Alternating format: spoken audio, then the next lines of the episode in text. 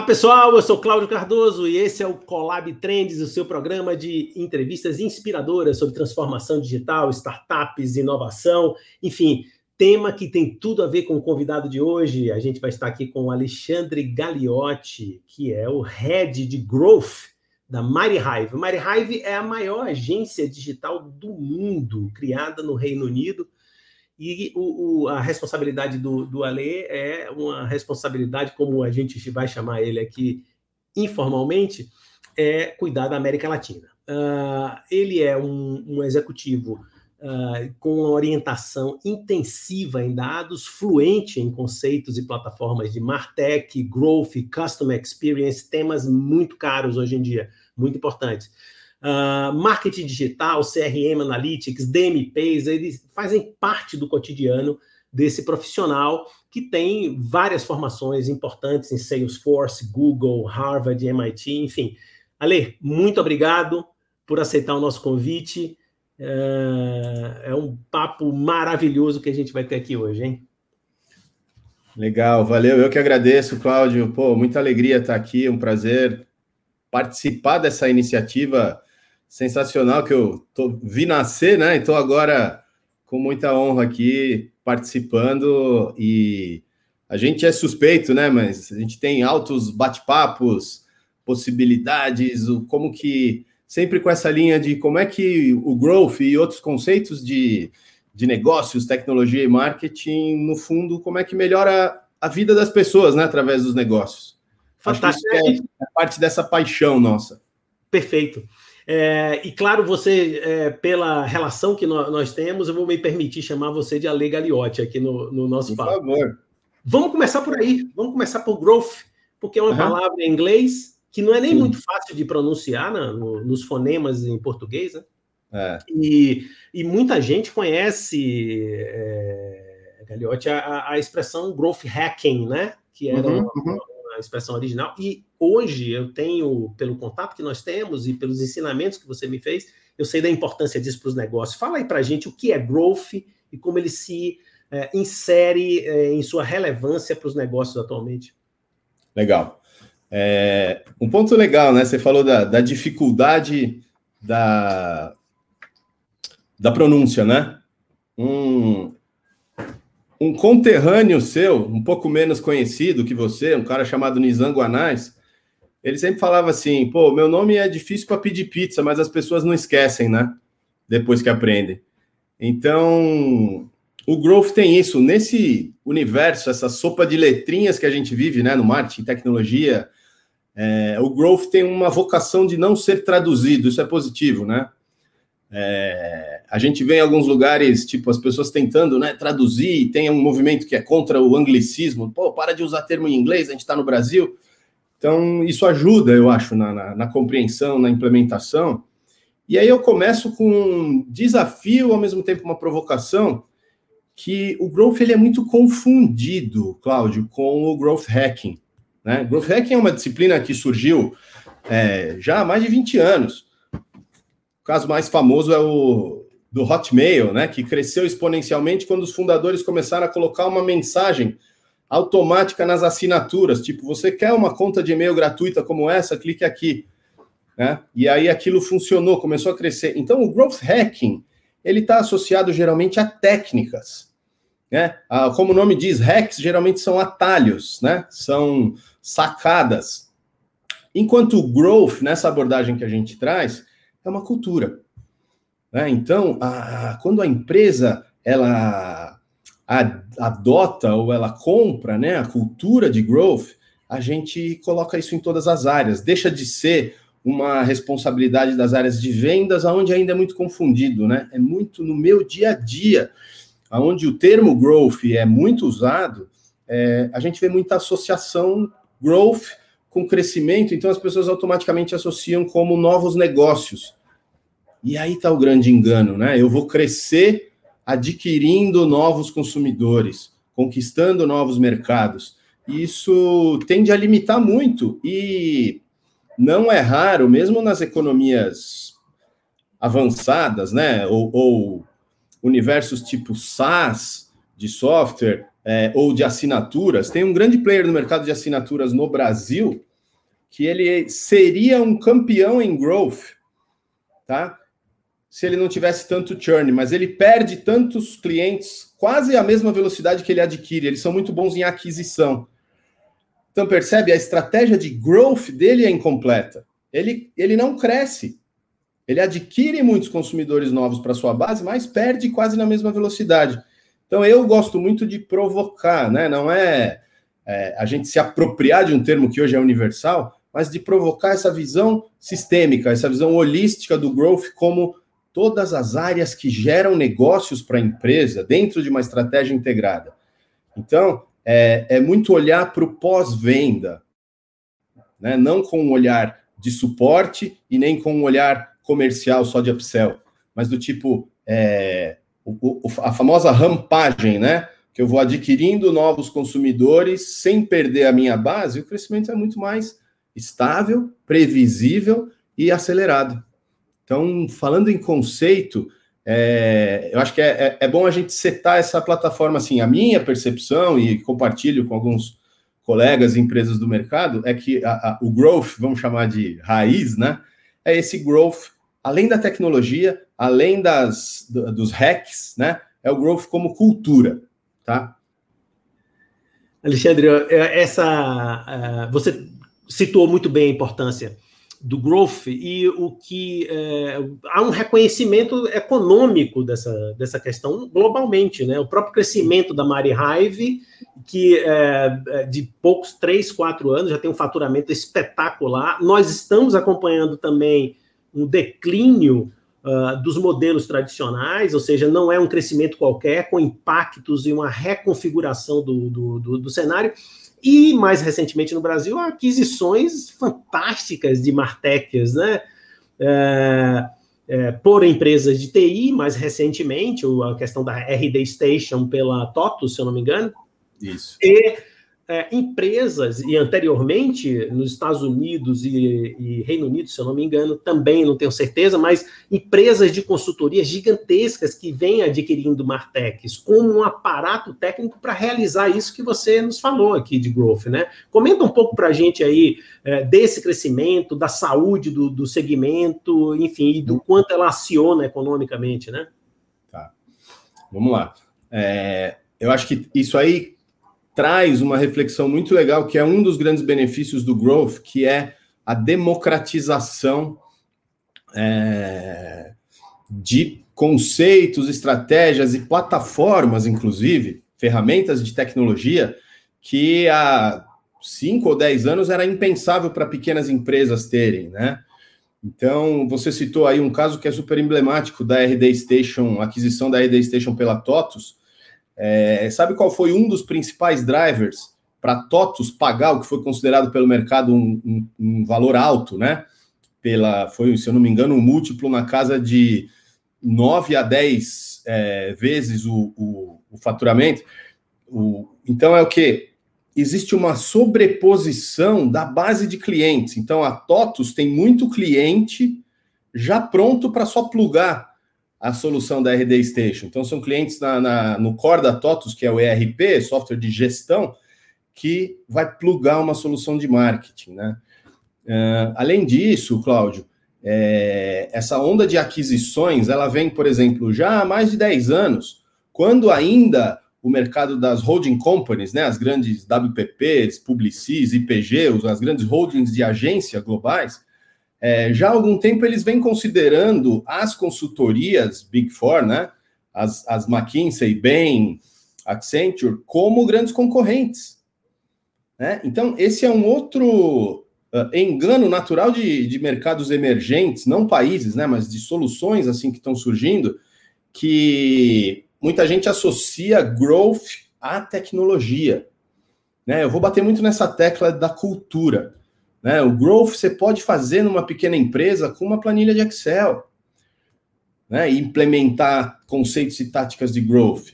Além disso, é, é, os casos aí que a gente tem, como eu falei, né, plataformas que custavam é, milhões há 10 anos, hoje você compra num modelo de assinatura por poucos dólares por mês por usuário. A maioria das empresas pode acessar e muitas têm versão é, gratuita né, para teste ou para uma capacidade limitada ou não todas as features disponíveis. Uh, outros atores muito importantes nesse, nesse ecossistema, é, indiscutivelmente, são as startups, né? Onde surgiu a metodologia de growth. Então, a startup ela nasce com algumas demandas muito específicas, né? E se você considerar lá o Vale do Silício como um grande celeiro né, mundial de startups, embora hoje está muito difundido, é, uma startup só é válida quando ela consegue o quê? Clientes. É, ou seja, quando ela vai para o mercado. Quanto mais clientes eu tenho, mais válido é o, o meu conceito, a minha solução. Né? Então, é, o growth surgiu dessa demanda de, cara, como é que eu acelero, escalo as, as conquistas de mercado, as conquistas de nichos, né? E aí a importância dos dados, conforme eu vou nichando, conforme eu vou vendo. Startup é, é natural do modelo de startups, né? As, as rotinas de experimentação e testes, que é um dos pilares fundamentais do growth, né? Então eu testo. É, recentemente saiu o, State of Growth, que é um reporte da Growth Hackers, que é lá de São Francisco, é, do Chanelis, que é o quem cunhou o termo, né? Growth Hacking. É, e aí, é, em comum entre as startups e empresas consolidadas de maior crescimento, é, o fator em comum mais presente, sabe qual era? Volume de experimentos, as, as que são mais propensas e dispostas a testar é, hipóteses de aquisição de clientes, de fidelização de clientes, de crescimento uh, de base instalada, enfim. É, o Growth permite essa, esse protagonismo, e um dos grandes, eu sou muito fã, é, um grande benefício do growth, que é a previsibilidade. Você imagina um conceito de startup que sofre muito, aquele empreendedor apaixonado que tem uma ideia e quer levar para o mundo aquela solução, e geralmente ele vende muito barato em troca de investimento num estágio muito inicial. Ah, eu tenho poucos clientes ou ainda não tenho clientes, então ele dá muito equity para o investidor muito tem uma cultura, né, de a primeira vitória do empreendedor é conseguir um investidor. Não, a primeira vitória é conseguir clientes e o growth ajuda a isso. Né? Você não ceder muito da sua empresa num estágio muito inicial. Então, o growth, primeiro, ele tende a ser barato quando bem feito. Não requer grandes investimentos financeiros. Você pode testar e, e colocar mais energia no que está funcionando. Ao contrário do que muita gente pensa, de ah, vamos corrigir o que não está legal. Não, esquece o que não está legal enfia o pé aonde está funcionando, que você vai ganhar tração, você vai ganhar velocidade, você vai ganhar crescimento. E a previsibilidade, que esse é um dos motivos que a gente volta no deal da TOTUS adquirindo a RD Station, é a previsibilidade. Ele olha e fala, cara, você está vendendo tanto com tanto de investimento e tem um histórico, tem dados sólidos e confiáveis, mais ou menos é, é bastante seguro de dizer que se eu aumentar esse investimento, vai aumentar o retorno. Então, imagina um uh, founder de startup num momento onde ele está vulnerável, geralmente, precisando de investimento como gasolina para o seu negócio. Se ele tem uma projeção confiável, baseada em dados, que a previsibilidade do growth oferece, ele entra muito mais equilibrado numa negociação com o investidor. Ele fica muito mais atraente para o investidor falar: pô, peraí, esse negócio aqui está sólido. Eu vou colocar mais dinheiro e vai subir mais zeros no resultado projetado. Sensacional. É, é, eu não sei se vai ser um, um, resumo correto, mas como eu entendo growth, como uma, uma espécie de, de, é, de consolidação é, de todas essas influências, de metodologias ágeis, de compreensão desse formato beta das organizações de, de grande alavancagem, como as startups as tecnologias de EdTech, SmartTechs, há uma confluência em algum lugar, em alguma coisa que se manteve firme, que é a visão de negócio, que é a visão do hum. crescimento do negócio. Então, isso manteve-se firme como um stack, como uma bandeira, e criou esse novo nome para dar sentido e organizar todo esse aparato. Por isso que é tão é, plural, multidisciplinar, o growth. Uhum. A gente vai fazer um rápido intervalo, é, Alexandre. Eu queria ouvir você com, sobre essas ponderações que eu fiz agora, claro. e a gente volta já. Fiquem com a gente, Transamérica, a sua rádio onde você estiver.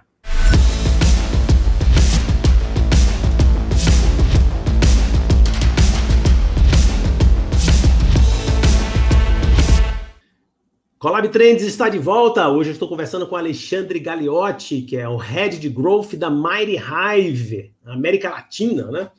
Vamos lá, Alexandre. Conversa incrível, hein? Conversa incrível. Ah, é, olha, a gente finalizou o bloco anterior falando, tentando situar por que, que Growth é tão multidisciplinar, porque ele uhum. se mantém recebendo benefícios de coisas muito recentes, como tecnologias de marketing digital, anúncios programáticos, enfim, a, mentalidade ágil e de, de, alavancagem, de escalabilidade da, das startups, tudo isso junto, mas alguém se manteve no lugar do negócio, alguém manteve a visão de negócio. E eu acho que esse lugar, merecidamente, é do Growth hoje.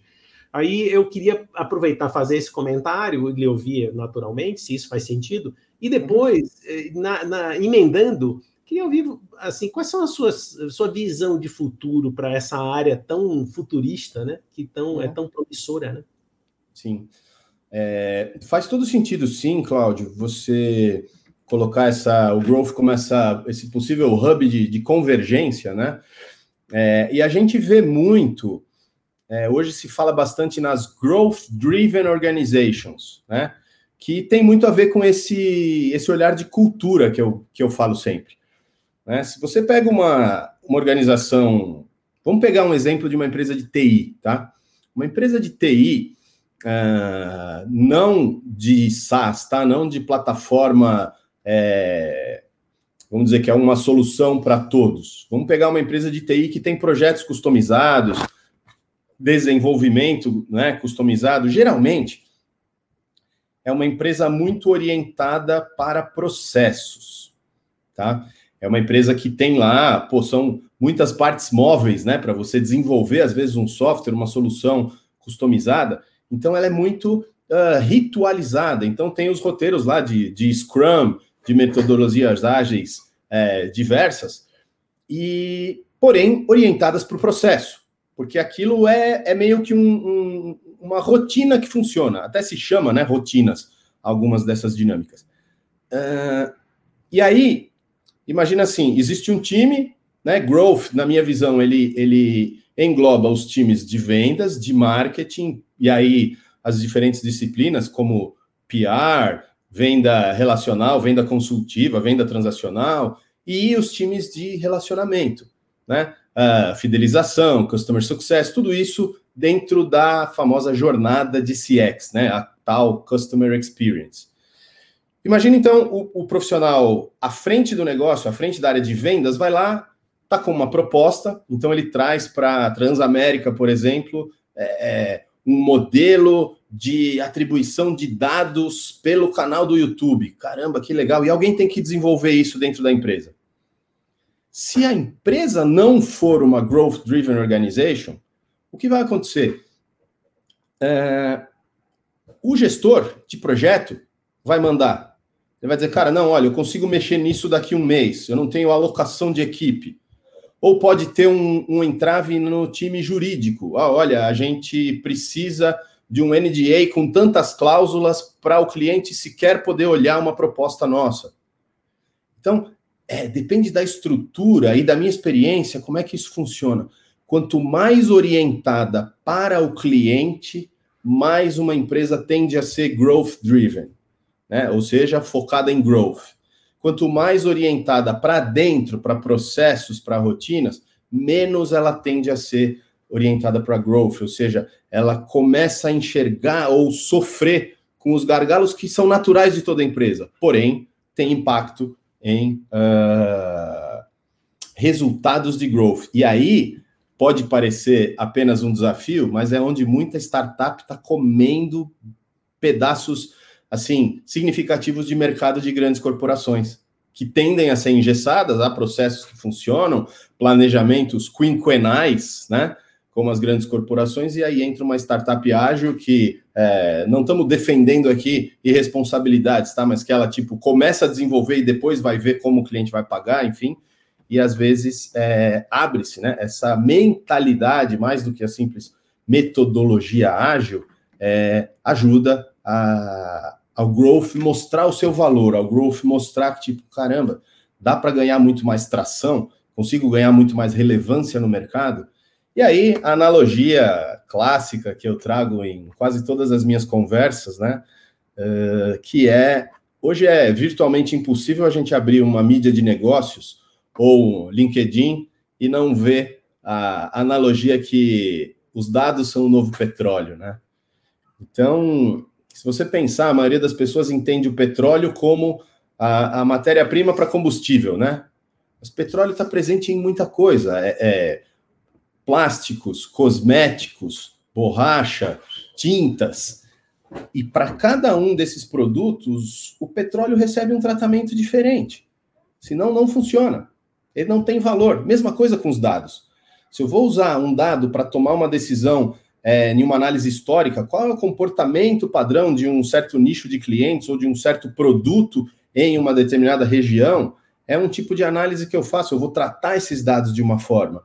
Uh, quando eu quero fazer, por exemplo, uma análise de é, modelo de propensão, qual cliente, baseado no meu histórico de melhores clientes, tem mais propensão de converter e ter um bom lifetime value, ficar comigo durante um tempo? É um outro tratamento que eu trago para os dados. Todos eles convergem aonde? Exatamente como você começou a conversa. Métricas e indicadores de negócio. Né? Não parar no processo, mas como dizia o Stephen Covey lá atrás, na Sete Hábitos das Pessoas Altamente Eficazes, comece com o objetivo em mente. Com alguma frequência a gente recebe no dia a dia nosso, né, de interagindo com áreas como canais digitais, e-commerce, marketing, marketing digital, uh, performance. Ah, eu, a gente quer fazer um, um projeto com a estrutura de machine learning da Google Cloud. Sim, mas para quê, né? Que problema de negócio você quer resolver com isso? Ou qual indicador de negócio você quer impactar fazendo isso? E não a solução pela solução. Perde-se muito valor nisso. É, quer dizer, fica é, colocar a tecnologia antes de pensar, pensar o negócio. Agora, veja, eu vou lhe provocar aqui. E como é que você vê essa perspectiva? Você acha que growth entra na prateleira dos negócios uh, de uma forma destacada? Como é que você vê esse, esse futuro breve, pelo menos? Eu acho que você já nos aponta uma questão importante. Uhum. Né? O, a, o nosso horizonte hoje, é evidente, você tem perspectivas grandes, mas o nosso horizonte é, de mínimo controle é muito curto, né? Hoje em dia, né? Você vê, você vê ali mais, mais no imediato, né? Quase que um ano para frente. Mas você acha que growth, você acredita que growth está na prateleira e, e vai ficar? Isso eu, é tenho duas, eu tenho duas visões quase antagônicas sobre isso, tá? A primeira é que, assim, análogo àquela frase do Bill Gates, que ele falou há uns bons anos, que é, ah, perguntaram, né? Todas as empresas vão estar na internet? Ele, não, só as que quiserem sobreviver. Então, eu, eu acho que growth tem muito isso. Então, as que quiserem competir, que quiserem ocupar seu espaço, estão numa sinuca, não tem opção. Né? Precisam fazer.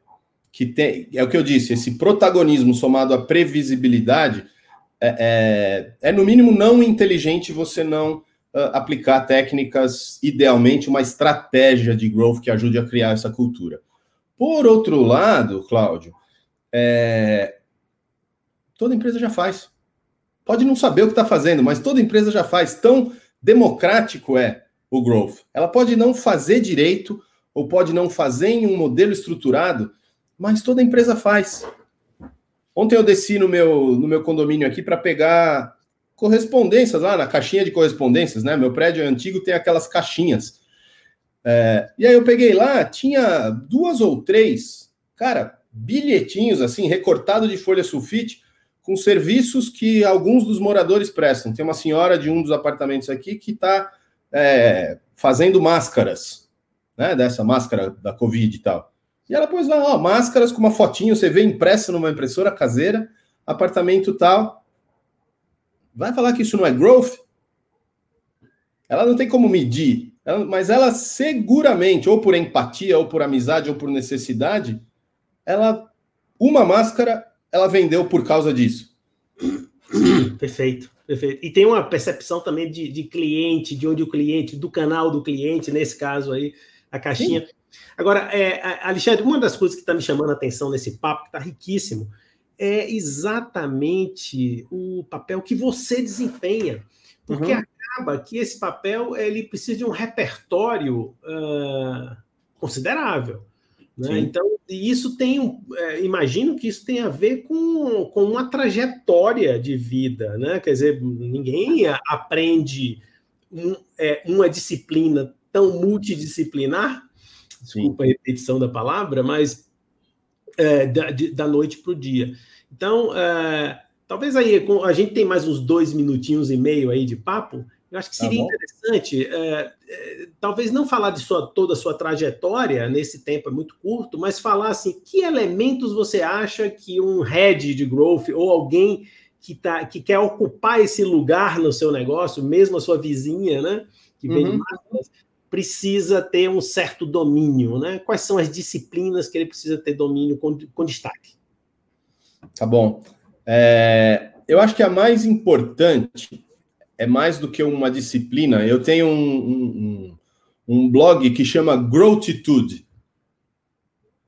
que é a atitude. Então, isso está associado a quê? Não ter medo de errar. Feito é melhor que perfeito. Tecnicamente, essa frase não é boa, né? O perfeito, em teoria, nada é melhor que o perfeito, mas o feito é melhor que não feito.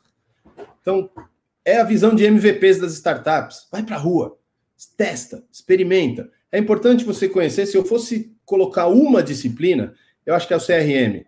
CRM mais importante do que mídia. A mídia é muito focada em aquisição, né? Conquistar novos clientes.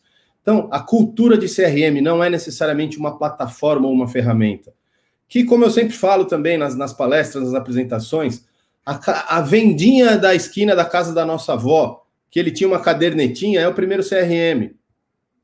Ele sabia o que as pessoas gostavam, ele sabia quanto a dona Maria da casa tal tinha que pagar no mês seguinte. E se ela vinha toda quarta, ele colocava o produto que ela buscava. Isso é CRM puro.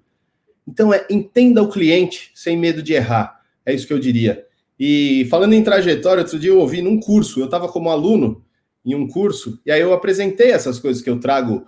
É, num dia eu estou numa conversa com a Ambev, por exemplo, né, que é cliente da Mari Hive, e no outro é, eu estou, às vezes, orientando essa senhora do meu prédio, ou um pequeno empresário. Então eu gostei muito, que é, eu tenho feito um, uma jornada meio de o Robin Hood do Growth. Eu aprendo, vejo possibilidades que às vezes as grandes empresas podem e tento traduzir para um dia a dia é, do pequeno empresário, especialmente que está batalhando muito nesse contexto né, é, adverso que a gente está vivendo. Então, é assim, às vezes um, uma pequena mudança né, traz muito impacto é, no seu dia a dia. Né? Então, eu acho que é muito é, fazer, sabe? É fazer, aprender enquanto faz, não tem uma receita única. Uh, os grandes investimentos das grandes empresas, invariavelmente, por mais que ali metrificados e analisados com as tecnologias mais avançadas, também tem grandes desperdícios. Né? Então, acho que é esse, esse é o recado, assim, vamos fazer, gente. É, o, o, Alexandre, eu acho que se eu pudesse destacar algo desse, desse papo tão rico, se é que é possível isso, destacaria é. essa sua visão, que é muito generosa, de oferecer uh, a, a, mentalidade de growth, o pensamento de growth para todo tipo e todo, toda escala de negócio, né? Como um é pensamento de negócio, como um princípio de negócio. Eu acho que isso é, foi muito generoso da sua parte. A gente lhe agradece demais. Casa aberta, Alexandre, para você. Uma é honra ter aqui. Você que é uma referência nessa, nesse segmento tão importante hoje para o nosso país. Muito obrigado. Imagina, eu que agradeço, um prazer é todo meu poder compartilhar um pouquinho assim do que a gente aprende, às vezes na marra, né? Como você disse, eu dei, eu dei muita sorte de um momento de vida com as pessoas que a gente conhece, com conhecimentos que vieram se integrando para ocupar esse espaço hoje aqui. Tem muito disso também. Alguém lá em cima gosta de mim, já me falaram, e eu acredito. eu também. É. Obrigado. Até a próxima. Grande abraço. Obrigado, Claudio.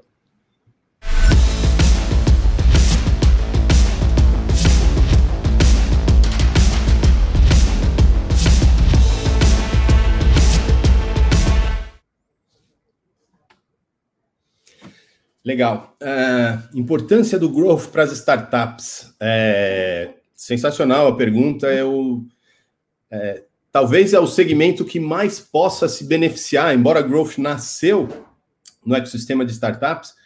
É, o que, que a gente vê uh, muito comum, né? O, o, o fundador ou os fundadores são aqueles apaixonados pela sua ideia, pela sua solução, querem mudar o mundo em algum nível, né?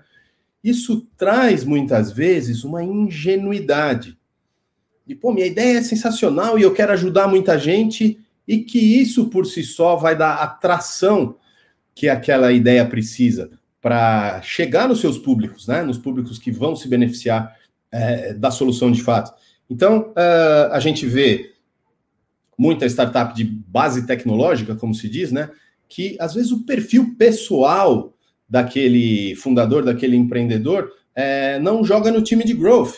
Às vezes a pessoa é introvertida, é, existe meio que um, um, é quase um estereótipo, né? As pessoas mais orientadas para tecnologia é, são talvez mais introvertidas, né? Então uh, o growth complementa, o growth eu vejo muito como um sócio da empresa.